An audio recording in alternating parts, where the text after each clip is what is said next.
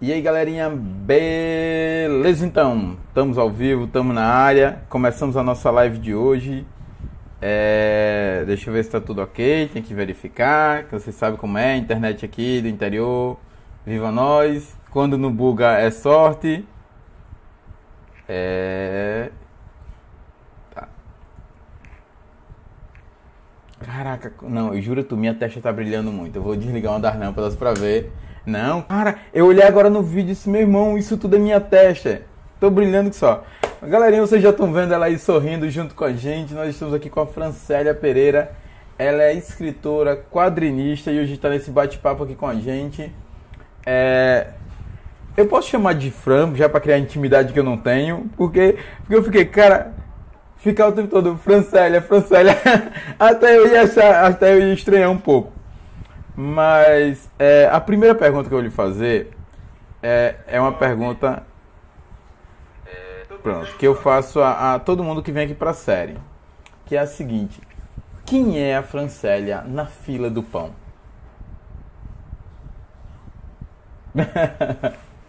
já, já tem que começar com, com esse nível de pergunta já.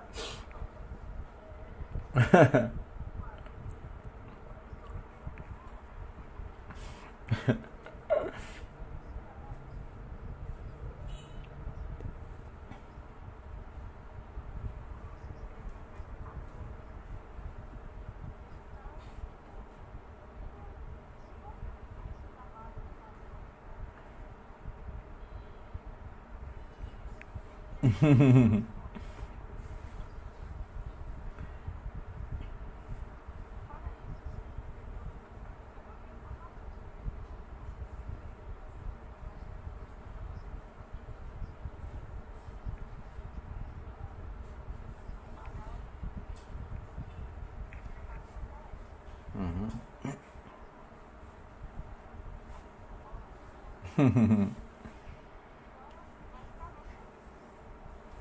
É, o Thiago botou, o áudio tá muito baixo. O dela ou o meu, Thiago? Vamos aqui aumentar os dois áudios.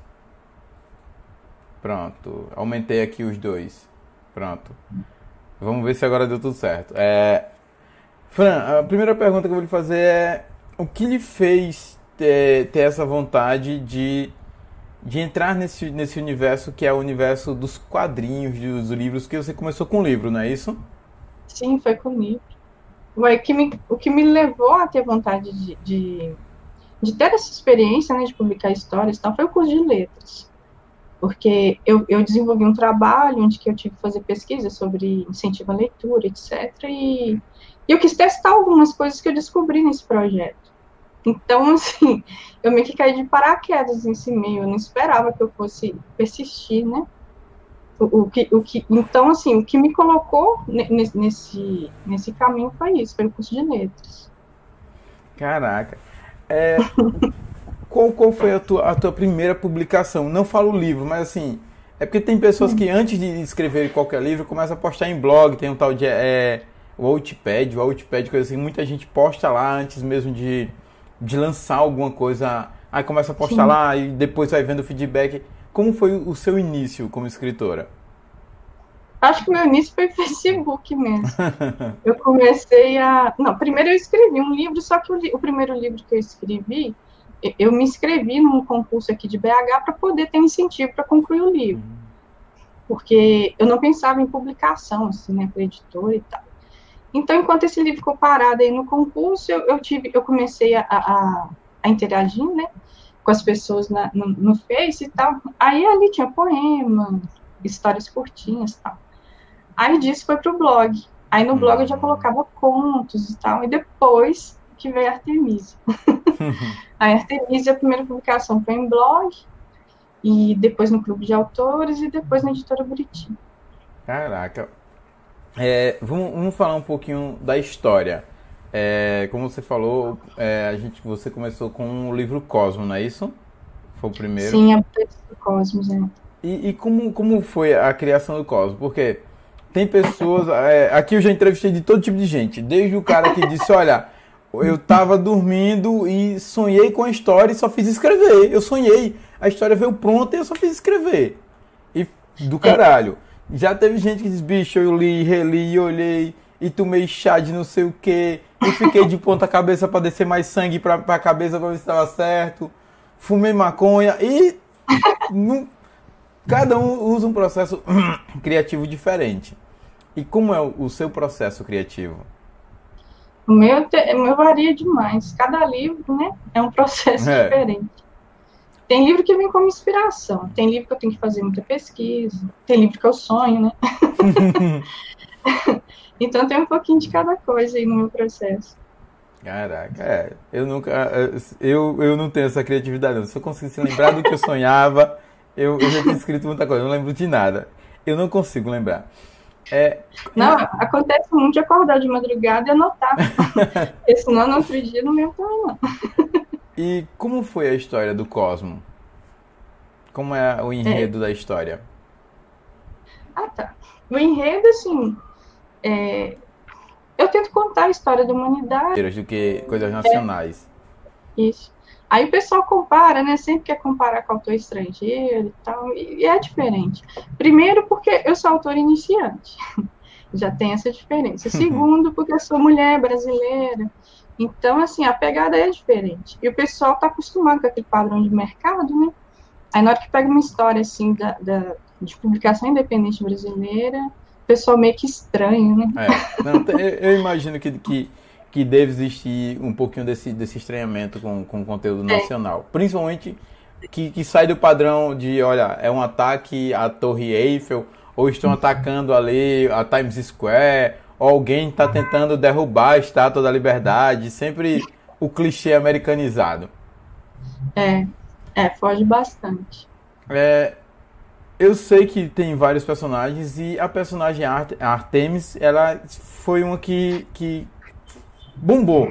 Tanto que você hoje tem essa dedicação a ela. Foi uhum. proposital? Como, como foi? Você tipo, não, eu vou lançar esse personagem aqui, nesse ponto da história, porque ela vai bombar ou, ou, ou, foi algo natural? Como foi isso? Não, foi muito natural. Foi o primeiro livro assim, que eu escrevi com, aquele padrão de, de jornada do herói, né? E, e aí o pessoal está mais acostumado com esse padrão e tal. E a Artemisia, ela acaba que ela, ela é cativante mesmo. E, e por causa disso, hum. eu acabei fazendo o quadrinho. Depois que saiu a, a primeira ilustração, então, aí que bombou, né? Aí, com o quadrinho, deu mais destaque ainda para ela. Eu acho que é mais por isso. Então, isso era uma outra pergunta que eu ia te fazer. Eu vi que, é, que você comentou que os primeiros, o primeiro corno foi livro. E ela Sim. acabou se tornando o quadrinho.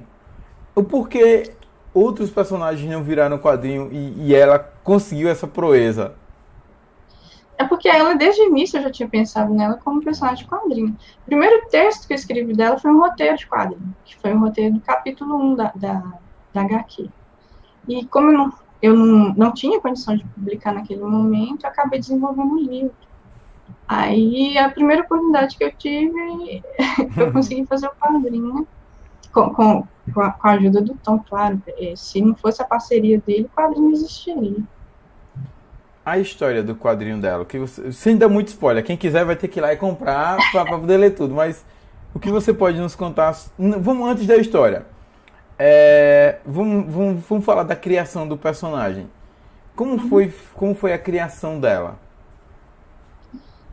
A Artemisia, assim, desde o início eu pensei nela como uma representante da mulher brasileira, né? Aí por isso que ela tem a pele morena, os quadros largos e tal. E eu pensei nela como uma personagem mestiça, com alma indígena, né? Para uhum. pegar esse, essa característica bem brasileira. E, e, e por isso até que, que na história ela tem mitologias de diversas culturas. Mas eu dou destaque à mitologia indígena. Exatamente porque eu queria que ela fosse uma representante né, é, brasileira mesmo. Aí cada elemento ali de, de, de compor a personagem está ligado com isso. As pinturas corporais elas são inspiradas na arte marajoara. Ela usa o miraquitã, aí tem todos esses detalhes, né? Não, e, e, ela ficou uma personagem muito bonita. Isso eu lhe digo com certeza. Quando eu olhei assim, cara, como, como ela ficou bonita. Você olha ela e ela chama a atenção. Ficou uma personagem é, é, bem feita. Mas aí agora vem a, a, a pergunta que, que para mim é a mais complexa, que é isso. Não foi você que desenhou ela, certo? Não. Foi não. o Tom. Sim. E é, é, é, isso que eu queria entender. Como é que ele como é que vocês fazem para ter essa sincronia do, do, do desenhista é, é, conseguir fazer o que está na sua mente? Porque eu tenho certeza que na sua mente ela já estava pronta. Como já, é que faz ele, isso, ele, cara? Ele conseguiu fazer certinho. Isso aí é uma coisa assim, é muito difícil de conseguir esse tipo de sintonia, né? E, e foi sorte. Só posso dizer isso. Foi sorte de eu ter conhecido o Tom, porque ele fez exatamente o que eu queria. Não, eu, fico e ele, que deve dar muito trabalho. Com certeza.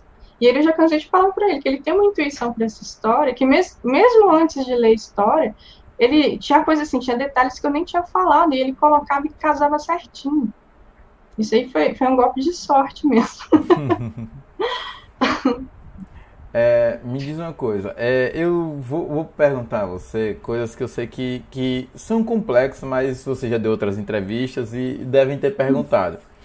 Como você falou agora há pouco, é, é uma história que se passa, que tem detalhes brasileiros, folclore brasileiro, Sim. cultura brasileira e é feita por uma mulher. Uhum. Aí vem, vem os tipos de perguntas complexas. É, no ramo de, do, dos livros e do quadrinho, você nota que existe uma dificuldade maior para lançamento, para apoio, ou, ou até mesmo para valorização por ser mulher? Ah, com certeza. Até o fato de colocar personagens femininos em capa de livro e na capa do quadrinho, isso aí também já afasta muitos leitores. A, a, a discriminação com o gênero feminino nesse meio, é, ela, ela é bem forte. Ela é bem forte mesmo. Aí eu vou lhe perguntar, você já passou por alguma coisa nesse aspecto? Assim, não de forma direta, né, de ataque e tal, não.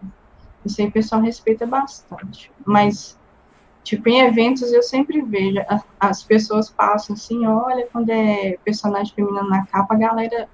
Ah, tá, depois eu passo aí. Uhum. Aí quando vê um personagem masculino, mesmo sem conhecer a obra, aí já dá aquela tensão extra tal. E, e vem demais. É, é, nesse sentido, mas assim, de ataque, né, de, de pessoal discriminar assim de forma objetiva, não, isso aí não. Já eu prefiro personagens femininos. eu, eu, assim, não é nem questão de preferência, mas é igual eu falo, eu sou mulher, né? Na hora que a gente escreve, a gente está se expressando ali. Então é natural que homens criem personagens masculinos e mulher criem personagem feminino. Não que seja uma obrigação, mas é uma coisa natural isso, né? Mas nada impede que um homem possa fazer uma personagem feminina. Não, uhum. nem o contrário. É, mas. E, e, eu, assim, tem tanto personagem masculino que eu adoro, né, e tal. Mas na hora de me expressar, não é nem coisa assim que eu, que eu programei, não. Isso aí é natural mesmo. Na hora que eu vou me expressar, acaba que eu sempre dou mais foco para personagem feminino. Eu acredito que é por questão de, de, de, de, de visão de mundo e tal, né? Então, pela, é, pela roupa da personagem na, na, nas capas, ela não parece viver nos tempos atuais. É, uhum. Você criou um universo para, assim, um universo, porque você disse que tem muito do Brasil, então não pode ser um universo diferente. Mas em que período passa a história dela? Não, a história fala do Brasil, mas em períodos diferentes, né? E a, essa série Habitantes do Cosmo começa bem no futuro. É, numa época em que a humanidade está vivendo no espaço e tal, e a Terra já não, já não tem nem Brasil mais. Mas aí a história vai voltando. E à medida que a história vai voltando, o Brasil vai ficando cada vez mais em destaque. E a Artemisa, a ligação dela com o Brasil, é o fato dela ser descendente das Icameadas, né? Que são essas as guerreiras né, da Amazônia, as mulheres guerreiras, tá?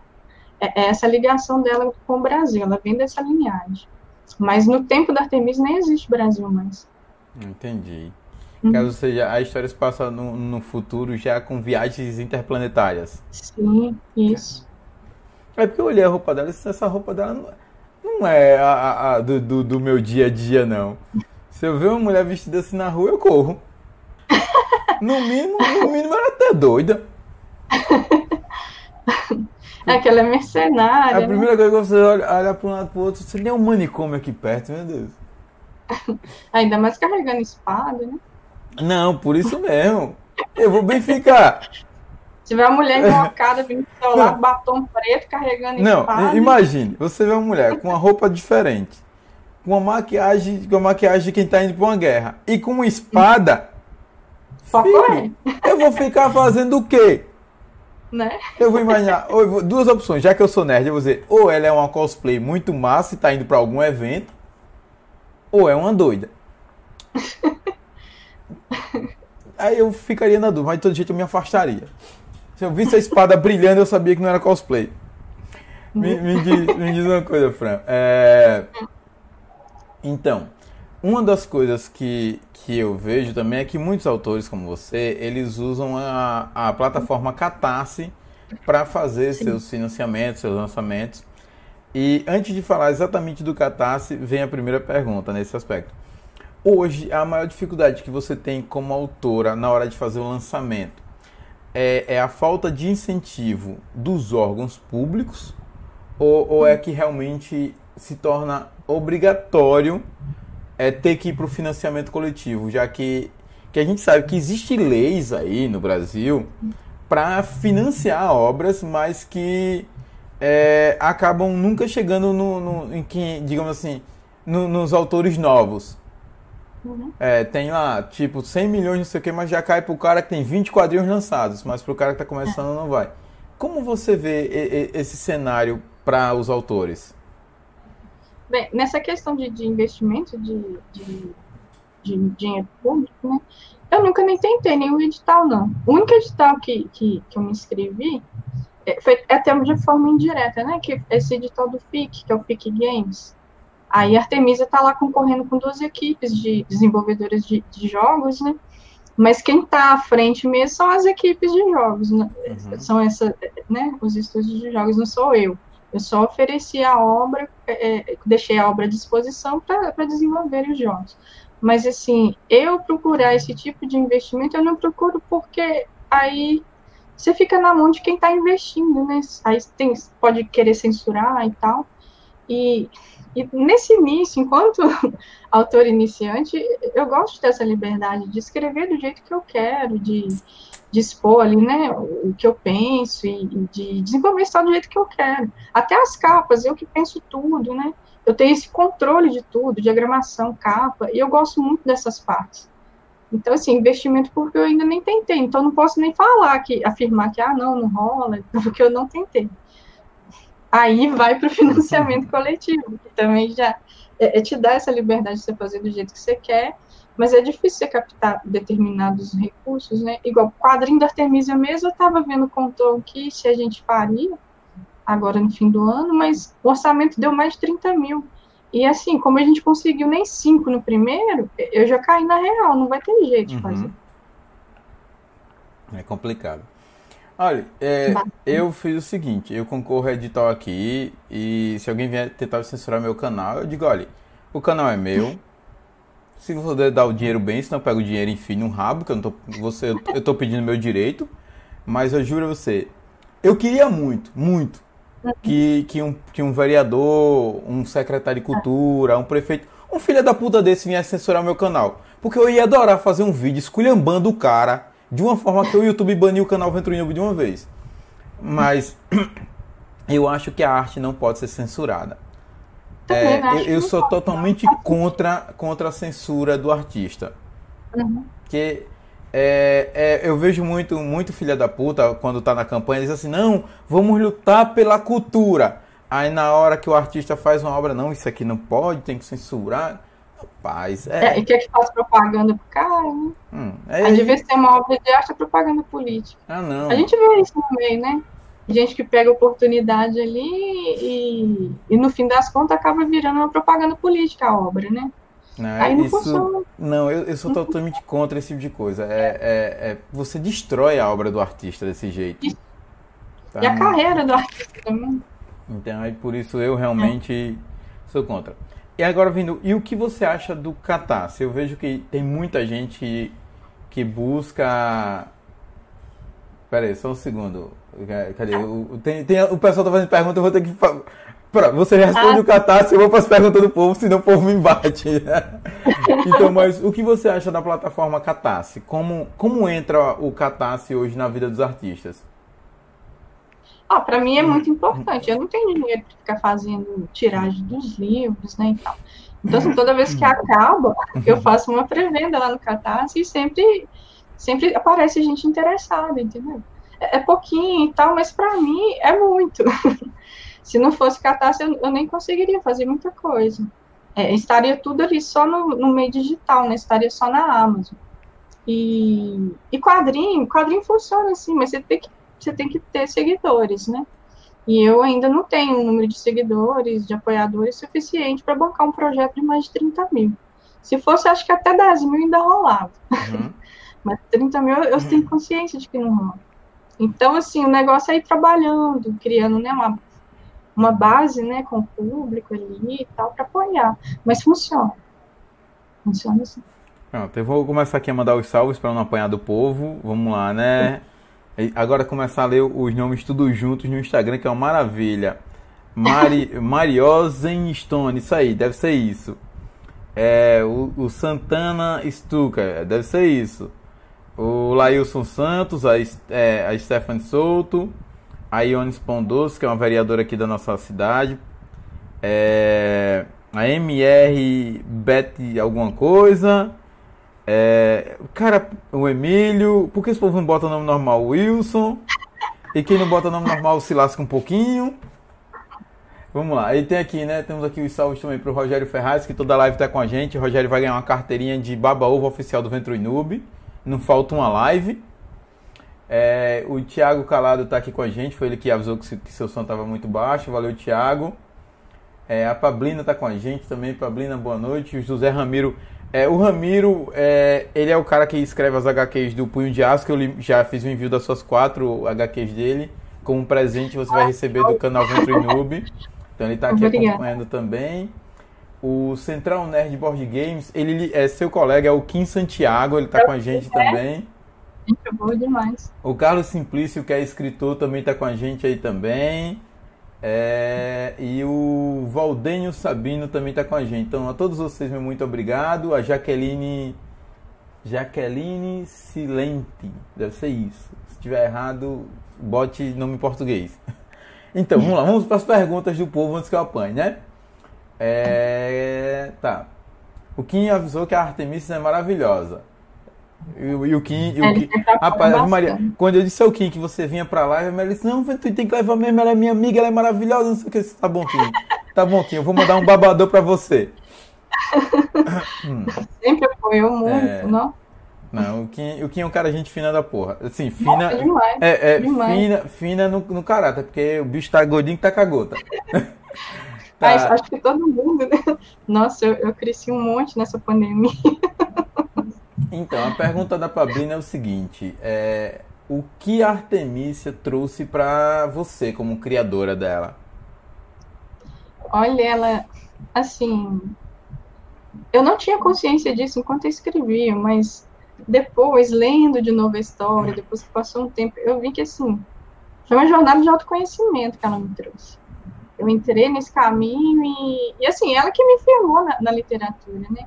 Acho que se não fosse Artemisia, eu já tinha parado de escrever. Se não fosse Artemisia, não fosse os apoios que eu recebo, né? Principalmente pessoas mais próximas, que eu já pensei em parar muitas vezes, né? Não, não pare não. Mas assim, não pare não. e a Artemisia, assim, é, ela é um presente mesmo para mim. Eu sempre recebo muito feedback positivo dela, né? Sobre a personagem, a história dela. O texto, assim, tem aqueles problemas de auto-iniciante, uhum, mas... o pessoal ajuda, dá moral para ir melhorando, né? Mas não é de auto-iniciante, não. Se você pegar o, o, os textos do, do rapaz que faz o Cavaleiro do Zodíaco, vai fugir o nome dele na cabeça agora, tem um monte de furo. Se você ah, for, for pro Maurício de Souza, tem um monte de furo. Ninguém consegue é. fazer nada perfeito. Exatamente. Sempre, sempre vai ter que deixar alguma brechazinha. É. é... Mas, no geral, é sempre feedback muito positivo. A galera se vê nela, né? Se vê representada ali nela. Essa vibe brasileira dela. Até eu comecei a brincar, fazendo comparações com essa Yara Flor, né? que a DC vai lançar é, é, ano que vem, né? É. E quando saiu, muita gente me mandou mensagem, nossa, mas é, é plágio, é igualzinho, aquele caracteriza.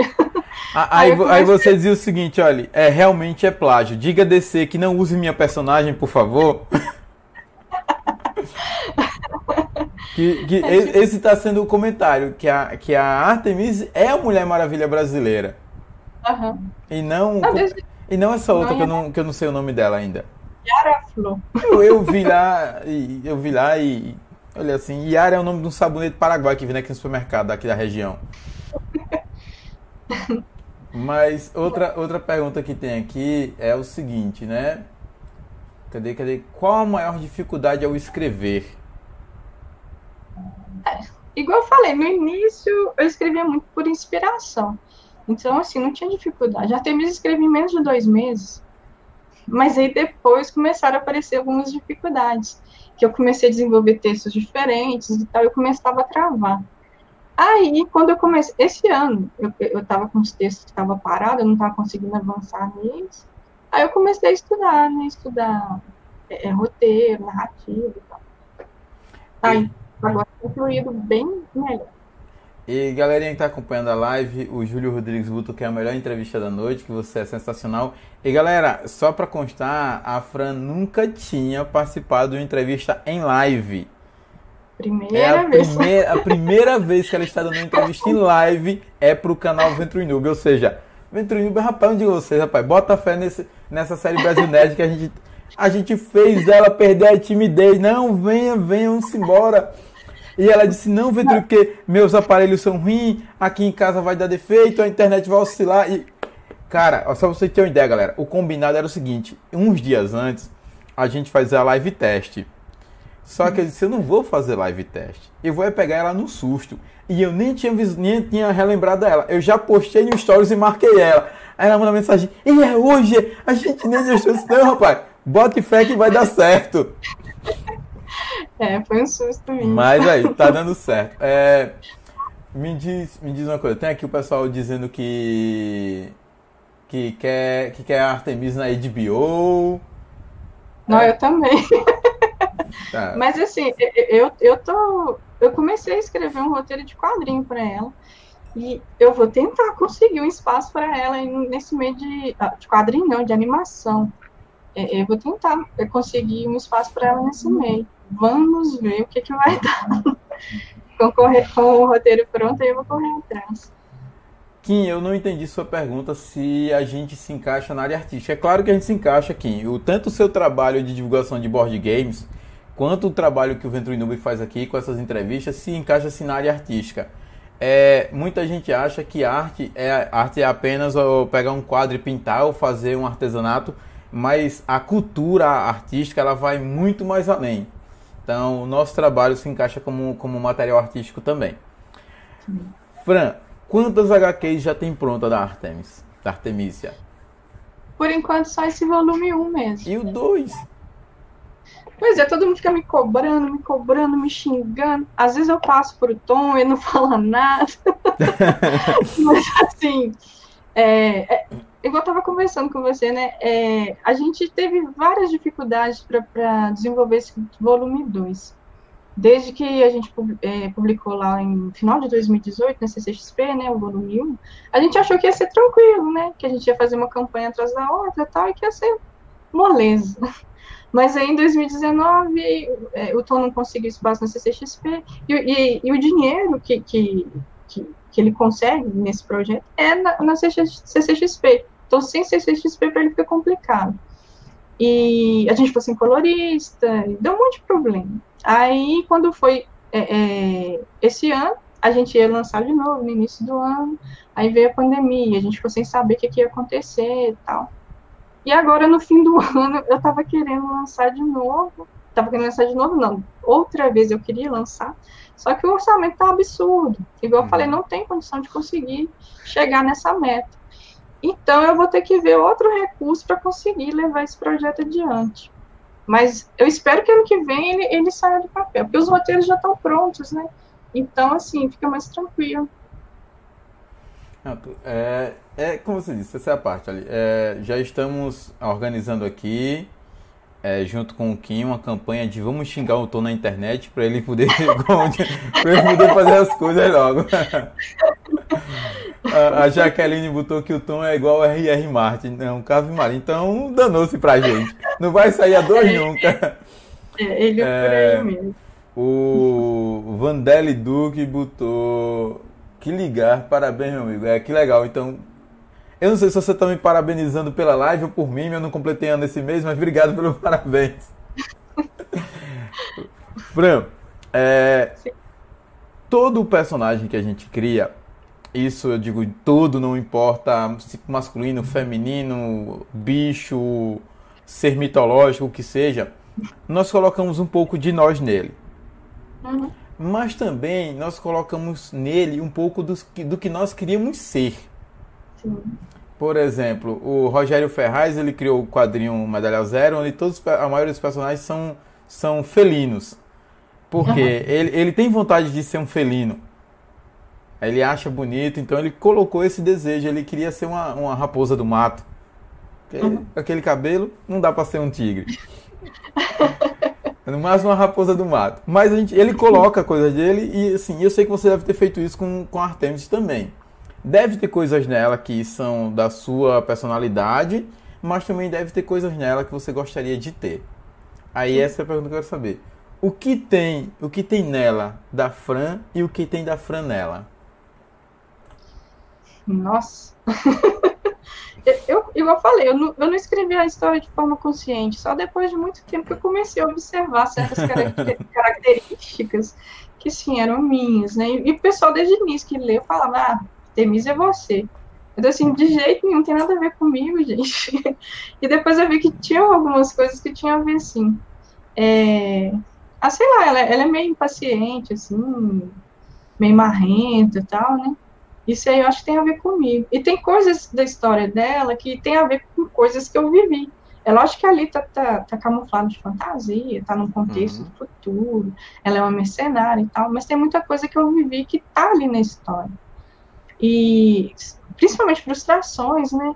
A história ela fala muito sobre as questões do gênero feminino. Tanto assim que quando era só livro, não tinha ainda a, a a ilustração, a maioria das pessoas que liam eram mulheres, né? Aí eu recebia muito feedback e eu adorava, né? Porque era sempre falando, nossa, eu me identifiquei muito com essa parte aqui, nossa, eu já passei por isso, nossa, eu já me senti assim. E, e depois que ela, ela é, que, que a gente fez a, a, a, ilustração, aí começou a chegar o público masculino. Aí com o quadrinho, é, é, no, do quadrinho a maioria do público é masculino, né? Mas o quadrinho já tem uma pegada diferente, já que é uma coisa mais de ação e tal.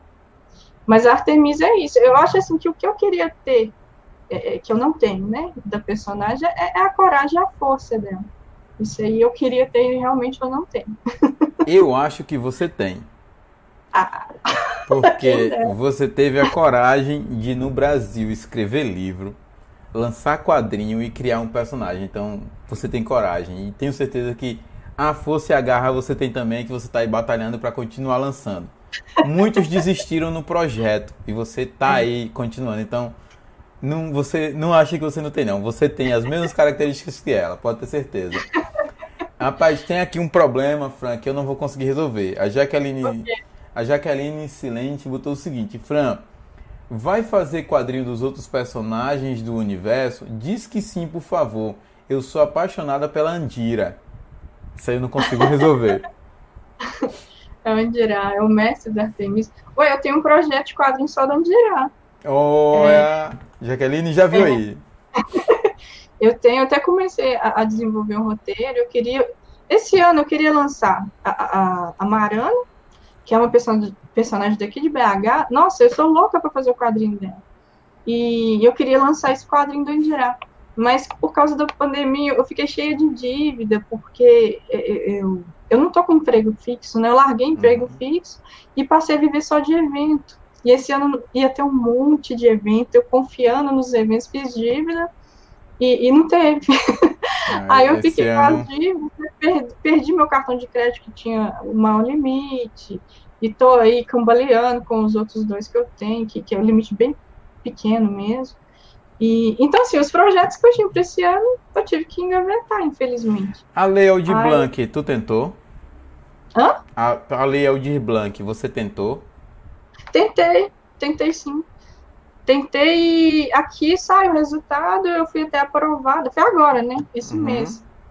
E só que não sei quanto que eles vão depositar o dinheiro. E o dinheiro que entrar vai ser para pagar a dívida. Pronto. O... Aqui na minha cidade saiu também, eu fui assinar a documentação ontem e a previsão é que pague, pague próxima semana já. É... É, eles falaram que ia pagar semana passada, mas parece que eles estão tendo dificuldade de fazer os depósitos aqui, sei lá. Aí é. até agora não caiu nada. Ah, rapaz, o secretário daqui não tá nem doido dizer que, teve, que tá com dificuldade de fazer o depósito. Que o, o banco é do lado da prefeitura, não tem dificuldade não. Aqui, aqui ele não fresca a minha cara, não. É. É, você, na história da minha cidade, você é o primeiro do audiovisual a ganhar alguma coisa do governo? Só não. tem eu. É, é porque só tem eu, não tem outro. O, o Carlos Simplício disse que gostou da personagem, que vai comprar. É, o Júlio Rodrigo falou que a Artemisia é tão poderosa quanto você. Ah, Já tem gente pedindo para agendar a parte 2 dessa live. Rapaz, a, par, rapaz, a parte 1 um quase não saía, homem. Imagina a parte 2. Parte 2. Mas, é, é, Fran, vê só. Hum como, como você disse, né? Você é, tem todas essas dificuldades, mas tá aí, o quadrinho foi lançado, é um sucesso, você tem fãs. Mas agora eu quero perguntar sobre os haters.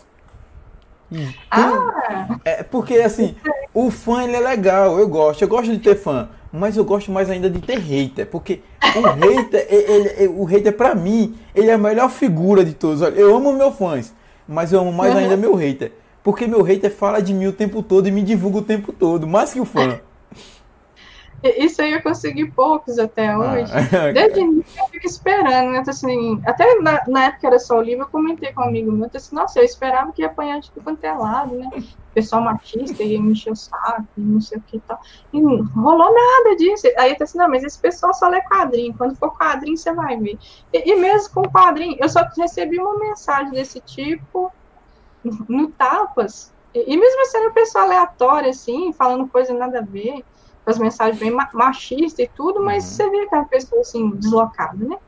Mas mesmo o pessoal que, que, que é mais conservador e tal, o pessoal apoia. Tem, tem um pessoal que, que, que, fica puto que fala assim, ah, não, a obra dela é extremamente feminista. Não é o caso, né? Uhum. Fica parecendo que é uma obra de militância, não é uma obra de não é uma obra de militância, mas é uma obra escrita por mulher e tem personagens femininos. Então, assim, o universo feminino, lógico que vai aparecer nas histórias, né? E tem gente que ainda não está acostumada com isso, que acha estranho, né? Aí acha que é, que, que, que é lacração e tal, não é por esse lado. E tem muita gente que tem bom senso, lê e entende a história e, e, e, e consegue gostar, consegue admirar a história, né? Eu, tem vezes que eu recebo até mensagens assim, ah, a gente não está no mesmo lado ideológico, mas seu trabalho é muito bom, parabéns. Eu acho isso bacana.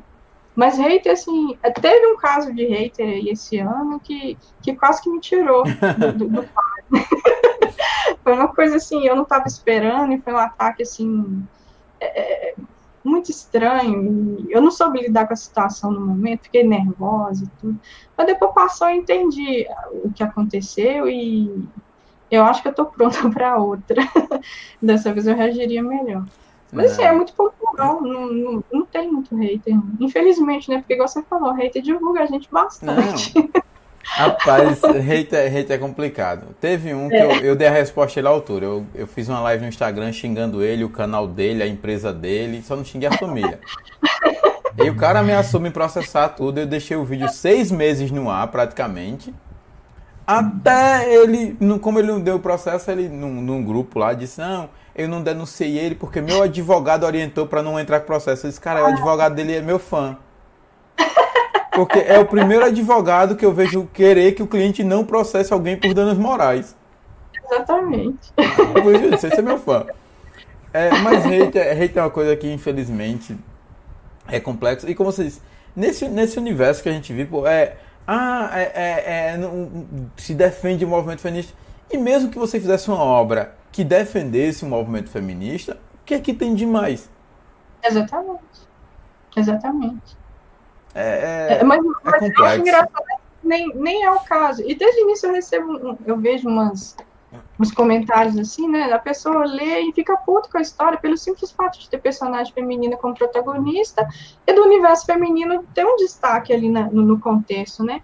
Isso incomoda demais, é, é impressionante. Não é todo mundo, é claro, né? Uhum. É, é, a maioria não, a maioria tem o pé no chão e, e lê de forma madura, entende a história, a, aprecia né, a, a, personagem e tal. E, mas assim, sempre tem um ou outro que, que se dói ali pelo simples fato de, de ter mulher escrevendo, né?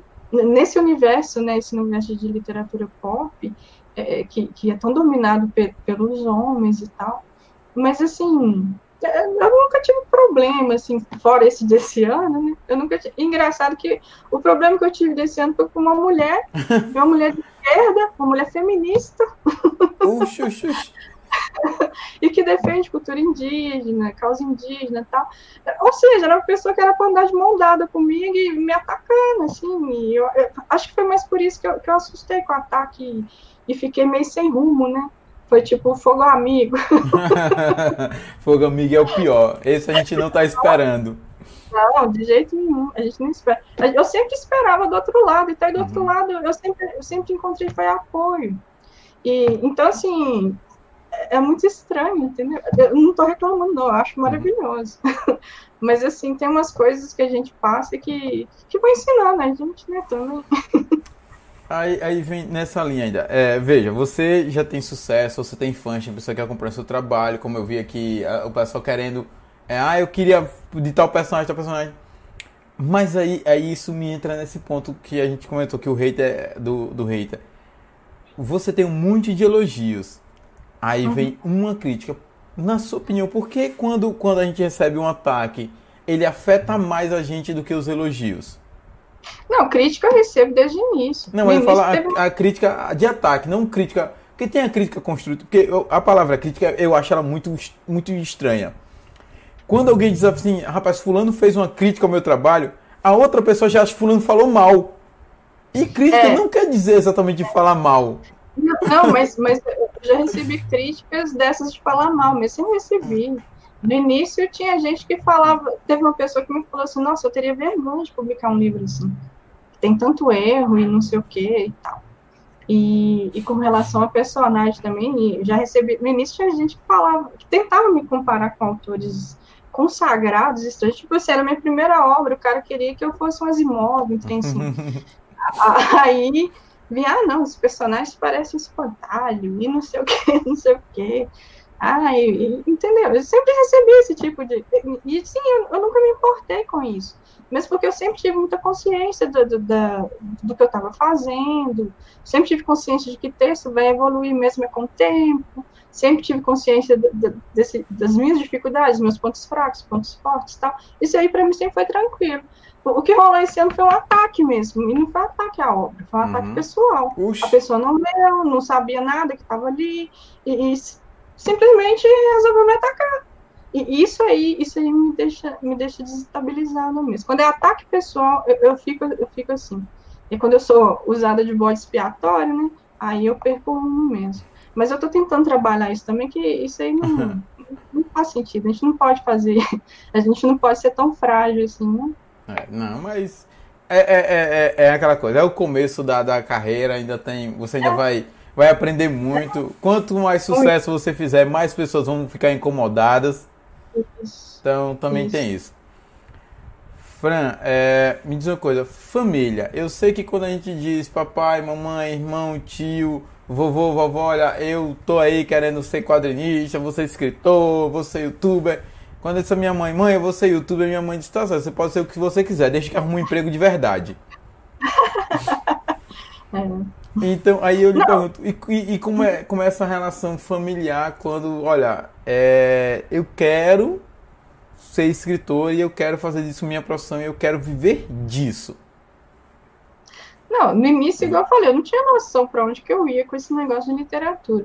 Mas mesmo assim, pelo simples fato de eu estar escrevendo um livro, tipo, eu sou pobre. Quem que é aqui ao redor de mim que escreve? Ninguém. Então isso está fora da minha realidade, uhum. né? Então o pessoal já olhava e pensava, ih, tá doida.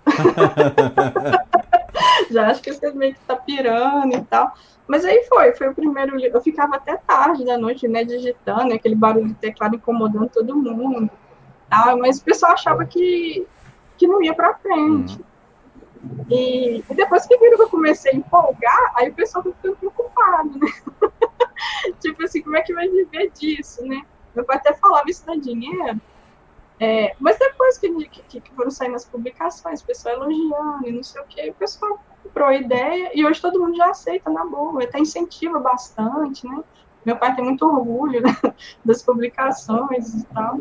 Então, hoje é tranquilo, mas no início realmente foi, foi complicado.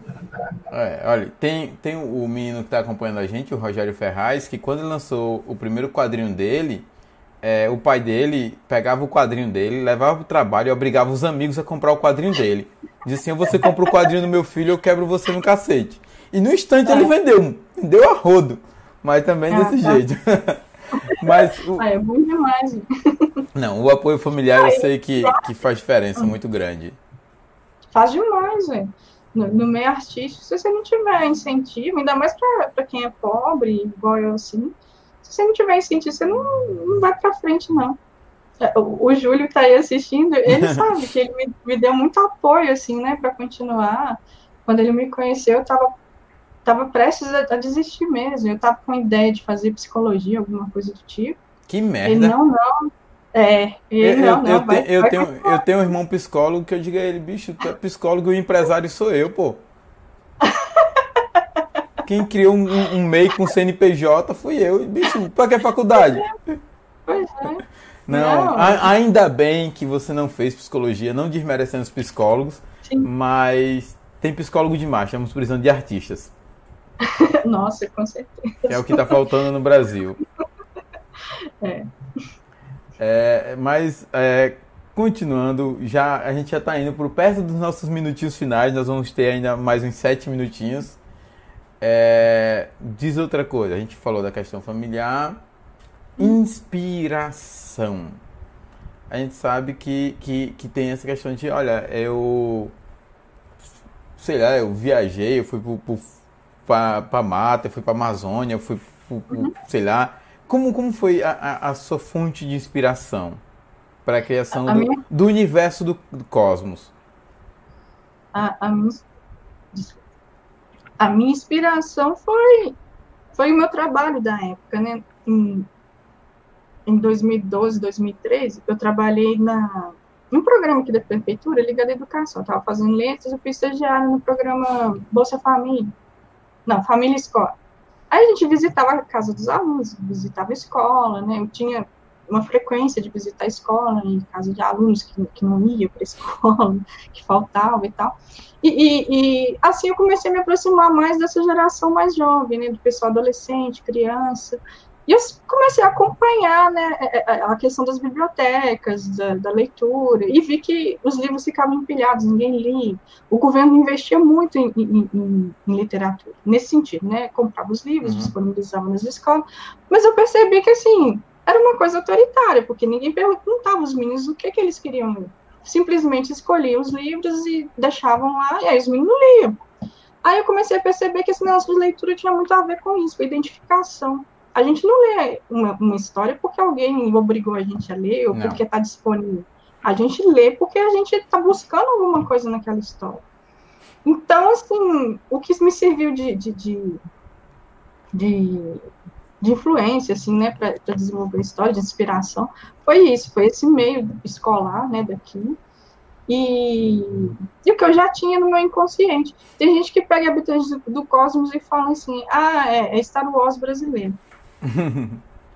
Ops, eu acho que a Fran, tua webcam fechou. Voltou.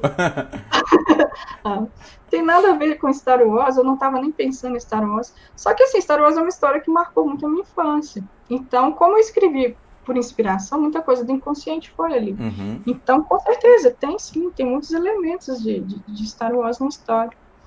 Aí é, é, isso, a inspiração é essa, é a minha realidade e, e e os filmes e histórias que eu consumia na infância e adolescência. Eu acho que hoje temos falta incentivo para a leitura. É, Sim.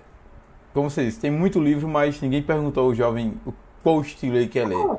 Eu lembro é. que o primeiro livro que eu li sem ser obrigado foi Os Miseráveis do Victor Hugo, que Nossa. eu só li Olha, eu tinha uma menina na, na, que eu estudava na época na quinta série e eu perseguia ela, eu literalmente perseguia ela. A gente saía da sala, eu ia seguindo ela, eu só não entrava no banheiro feminino.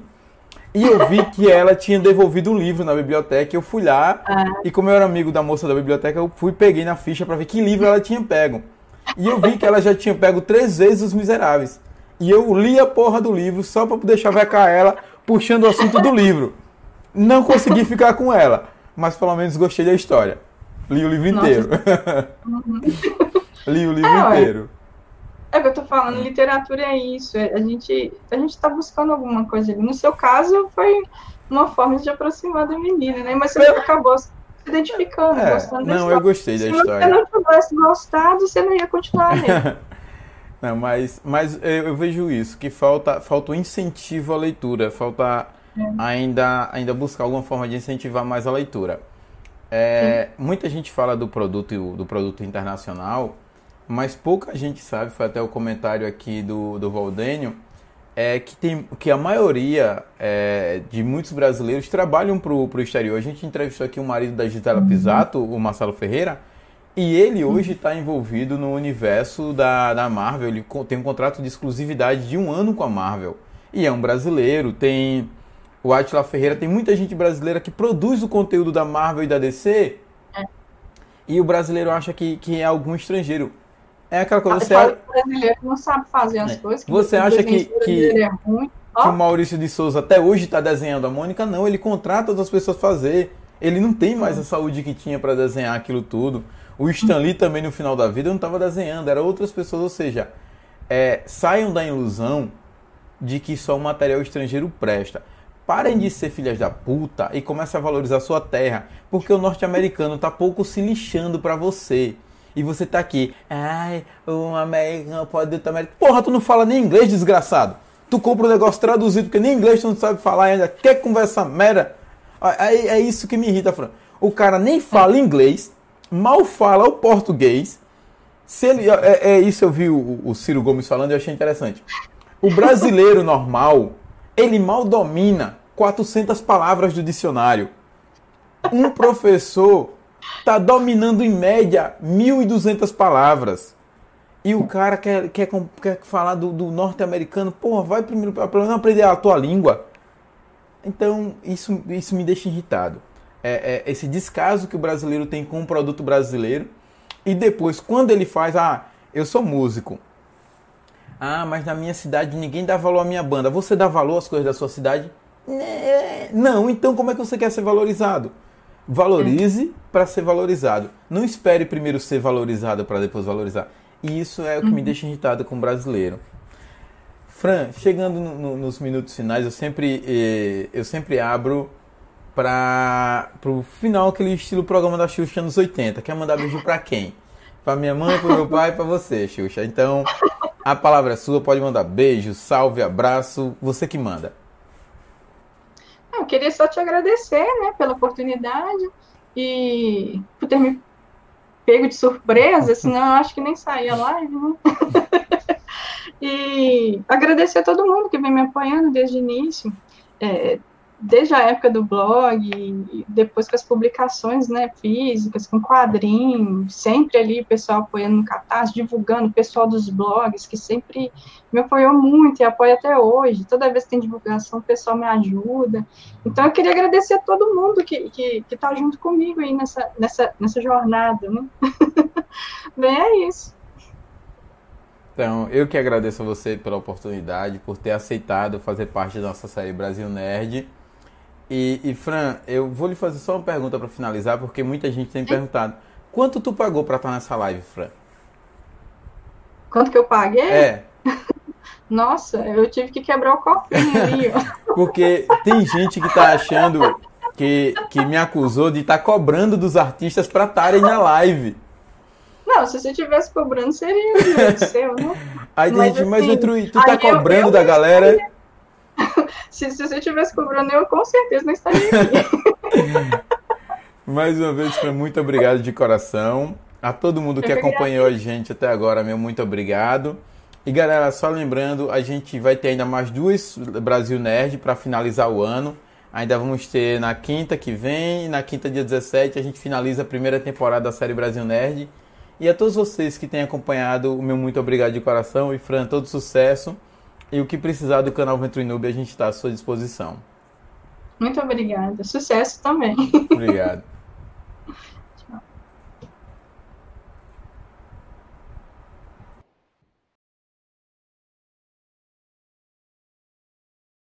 Você é Geek Nerd, quer andar na mod com estilo? Já pensou em decorar sua casa e ter os objetos exclusivos do cenário Geek Nerd? Personalize o seu escritório, o seu quarto e até mesmo a sua cozinha. Loja Link na descrição do vídeo.